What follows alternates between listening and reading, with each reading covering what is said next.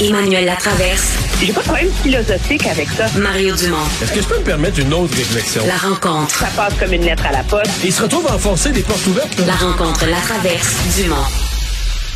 Bonjour Emmanuel. Bonjour.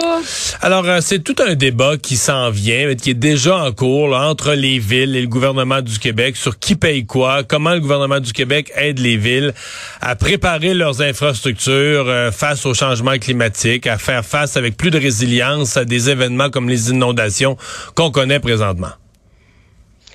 Oui, c'est sûr. Il faut se rappeler qu'en septembre dernier, l'Union des municipalités du Québec, suite à une étude qui avait été commandée vraiment par une firme indépendante, le WSP, et Ouranos, là, dont l'intégrité en termes de recherche ne serait remise en question par personne, là, était arrivé avec la demande d'un ce qu'on appelait un pacte vert, hein, 2 milliards par année pour cinq ans pour permettre aux municipalités de financer finalement ce qu'on appelle dans le jargon l'adaptation au changement climatique. hein. Qu'est-ce que ça veut dire ça? Ben, c'est que tu sais que tu as un ponceau qui est vulnérable à une rivière, tu refais le ponceau. C'est, c'est, c'est de la prévention. C'est d'adapter nos infrastructures augmenter la capacité des usines de traitement d'eau, solidifier les routes, etc.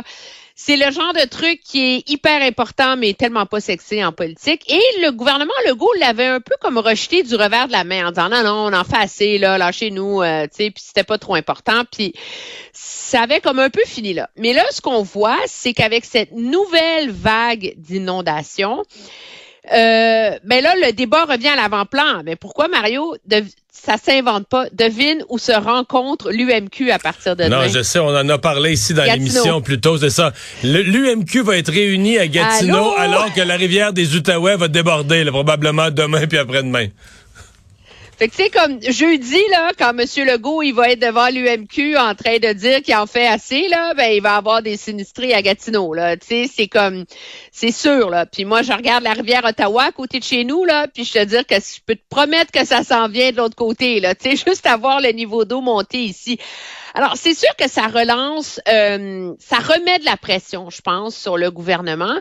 Mais ça illustre aussi, c'est euh, c'est très facile dans ces débats-là de toujours casser du sucre sur le dos du gouvernement, puis de dire ah il veut pas en faire assez, puis ça l'intéresse pas les changements climatiques. Mais objectivement, si on essaie de prendre un pas de recul, ce que ça veut dire, ça, c'est que c'est que pour y arriver puis que ça soit cohérent, faudrait quasiment réinventer la relation entre le gouvernement et les municipalités. Parce que c'est pas comme si le gouvernement Legault a pas mis une scène dans ces affaires-là depuis des années. Là. Ils ont mis 500 millions pour essayer de mieux préparer euh, les villes aux inondations. Il y a tout un travail de cartographie. Ben, Il y a l'enrochement, il y a l'enrochement des routes sur la côte nord à Gaspésie, l'enrochement des bords de Le route. 100 millions pour les berges, exactement.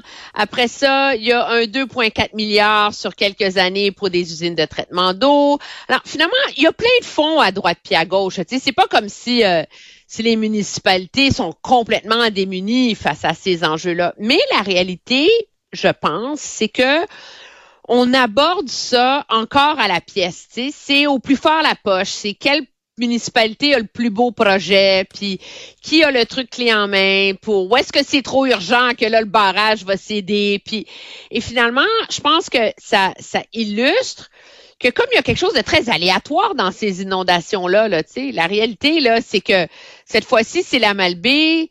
Il y a quatre ans, c'était Beauceville. Une autre Ah année, c'est Rawdon. Après ça, c'est Rigaud. Tu, tu le sais pas où elle va frapper la prochaine inondation. Non, de un, de deux, de deux, Emmanuel, là, il y a toutes sortes d'affaires. Là, ce matin, euh, à notre collègue Philippe Vincent Foisy, ici à Cube, la mairesse de Jersey, disait, moi, ce qui m'inquiète, c'est des vieux barrages. Les inondations seraient encore Elle en pires. a déjà deux, hein?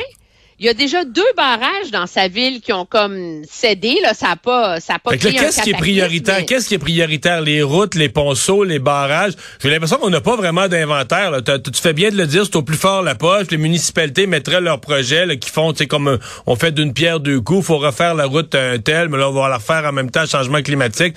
Fait que c'est pour ça que je suis sensible à la demande des municipalités, mais c'est faux de dire que c'est un absolu, là, tu sais, que les municipalités ont un portrait clair, puis ils ont raison en toute matière, puis il n'y a plus rien de débattable. C'est un ensemble de travaux qui me paraissent pas priorisés, j'ai l'impression qu'on y va un peu à l'œil pour l'instant. Oui, mais c'est pas. je pense que la réalité, c'est que le gouvernement refuse d'avoir. Tu peux pas avoir cette discussion-là si tu établis pas un nouveau cadre pour avoir cette discussion-là. Un nouveau cadre pour cette discussion-là, je pense qu'à un moment donné, c'est quand même les municipalités qui sont les gouvernements de proximité. Là.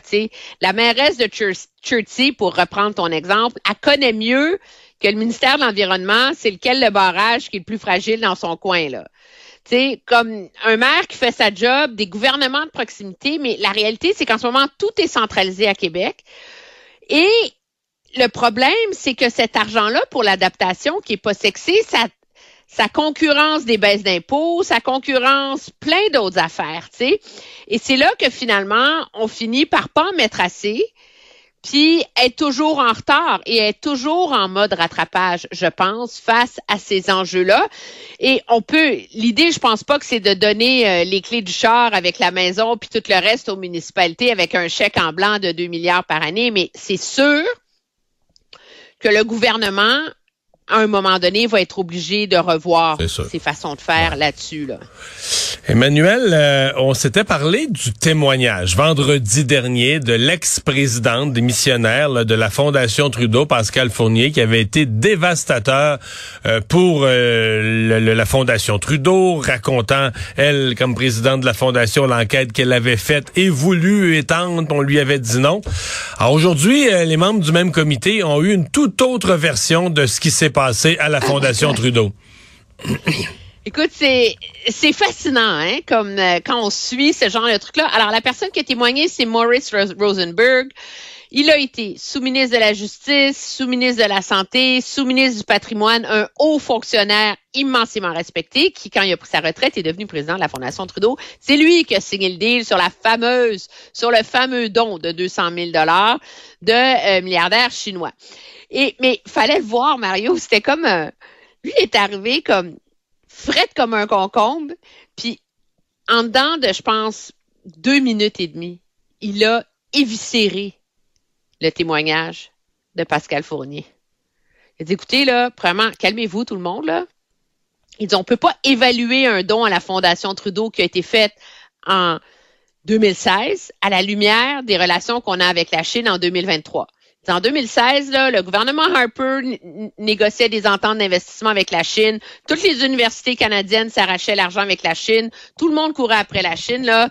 Tout le monde se calme. Là. Il dit deuxièmement, là, il dit.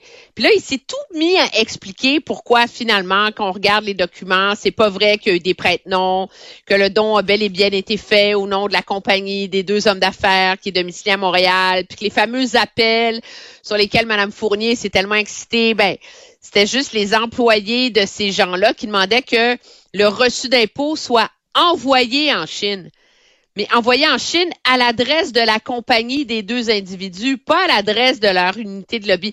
Alors, tout ça pour dire que je t'épargne les détails, mais ça nous illustre à quel point, des fois, dans des chicanes internes dans une entreprise, comme une fondation, là, il y a deux côtés à la médaille.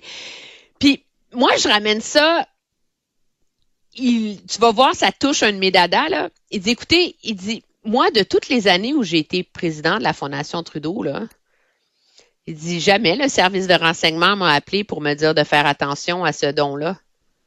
Jamais. Personne m'a dit, euh, c'est peut-être une tentative d'influence. Ces gens-là, ils sont proches euh, de l'unité qui fait de l'ingérence étrangère. Et ça revient à ce dont on se parle depuis quelques semaines déjà. C'est cette espèce de vase clos délirant dans lequel semblent opérer nos services de renseignement, où ils ont comme une mer d'informations litigieuses, dangereuses, de mise en garde, mais il partage avec personne qui est, qui est concerné. Alors, de deux choses l'une, soit ce don-là a été évalué par les services de renseignement a posteriori avec le regard qu'on a maintenant. Je l'ai pas vu le rapport du SRS, fait que je peux pas te le dire. Ou il y avait des doutes à l'époque, mais personne ne le dit. Alors, dans un cas comme dans l'autre, trouvez l'erreur, là. Puis moi, je suis encore en train de me demander c'est quoi le rapport avec Justin Trudeau là-dedans, là? Ben, le rapport, c'est est-ce que la Chine, est-ce que la Chine aurait fait un don à la Fondation Trudeau en 2016 si le premier ministre élu avait été Michael Ignatieff? C'est ça la question. Est-ce qu'il aurait dit quand même, ah, c'est une bonne fondation, il aide des jeunes universitaires au Canada, puis nous, là, euh, on veut les aider, là. Ou est-ce qu'ils l'ont fait? Dans un dessin précis de dire, voici Voici un item dans une stratégie plus large pour se rapprocher de Justin Trudeau, le nouveau premier ministre du Canada. Est-ce que la Chine a agi pour ça? Ben, ça, c'est la question à laquelle je pense qu'on n'aura objectivement jamais de réponse parce que s'il y a une chose qui semble claire, c'est que M. Trudeau a quand même coupé les ponts avec la Fondation. Alors, je sais pas, mais en tout cas, ça, ça, ça dresse la table de manière très euh, spectaculaire pour les témoignages du frère de Justin Trudeau, euh, Alexandre Trudeau demain, qui lui va venir avec le même euh, le même euh, billet, je pense, que M. Rosenberg, c'est de venir dire à tout le monde de se calmer, qu'il n'y a rien de mal là-dedans. Euh, Monsieur Rosenberg qui a expliqué d'ailleurs que la signature de Alexandre Trudeau se trouve sur le don et l'entente du don, parce qu'à l'époque, lui-même, comme président de la Fondation, c'est lui qui l'a approuvé le don, mais trouvait que comme c'était pour honorer la mémoire de Pierre Trudeau, ça serait plus le fun, si, tu sais, ça serait plus gentil et tout le reste, si c'était le fils de M. Trudeau qui allait Mais quand tu... C'est beau, est tellement incestueux, là, c'est comme... Eh là là, là, tu sais, tu dis, OK, c'est des gens qui ont toujours aimé la Chine, euh, tout le monde est amis ensemble, on alimente le culte de Pierre Elliott Trudeau. Tu sais, moi, je pense que, objectivement, le débat, puis je n'utiliserai pas le, le mot scandale, mais le malaise, là, il est comme autour de ce, de ce copinage incestueux d'élite libérale euh, qui alimente euh, la, la, vision Trudeau et etc., financée en partie par un don constituant de 125 millions du gouvernement fédéral, là, euh, plus que par, objectivement, en bout de ligne, nécessairement un lien et un, une réussite d'influence de la Chine sur le premier ministre actuel, tu sais. Mais il y a un gros malaise quand même. Ben, on va surveiller ça demain, le, le, témoignage du frère. On raconte tout ça demain. Oui, oui, le témoignage du frère qui débarque dans la tourmente. merci Emmanuel. Bye bye. Au revoir.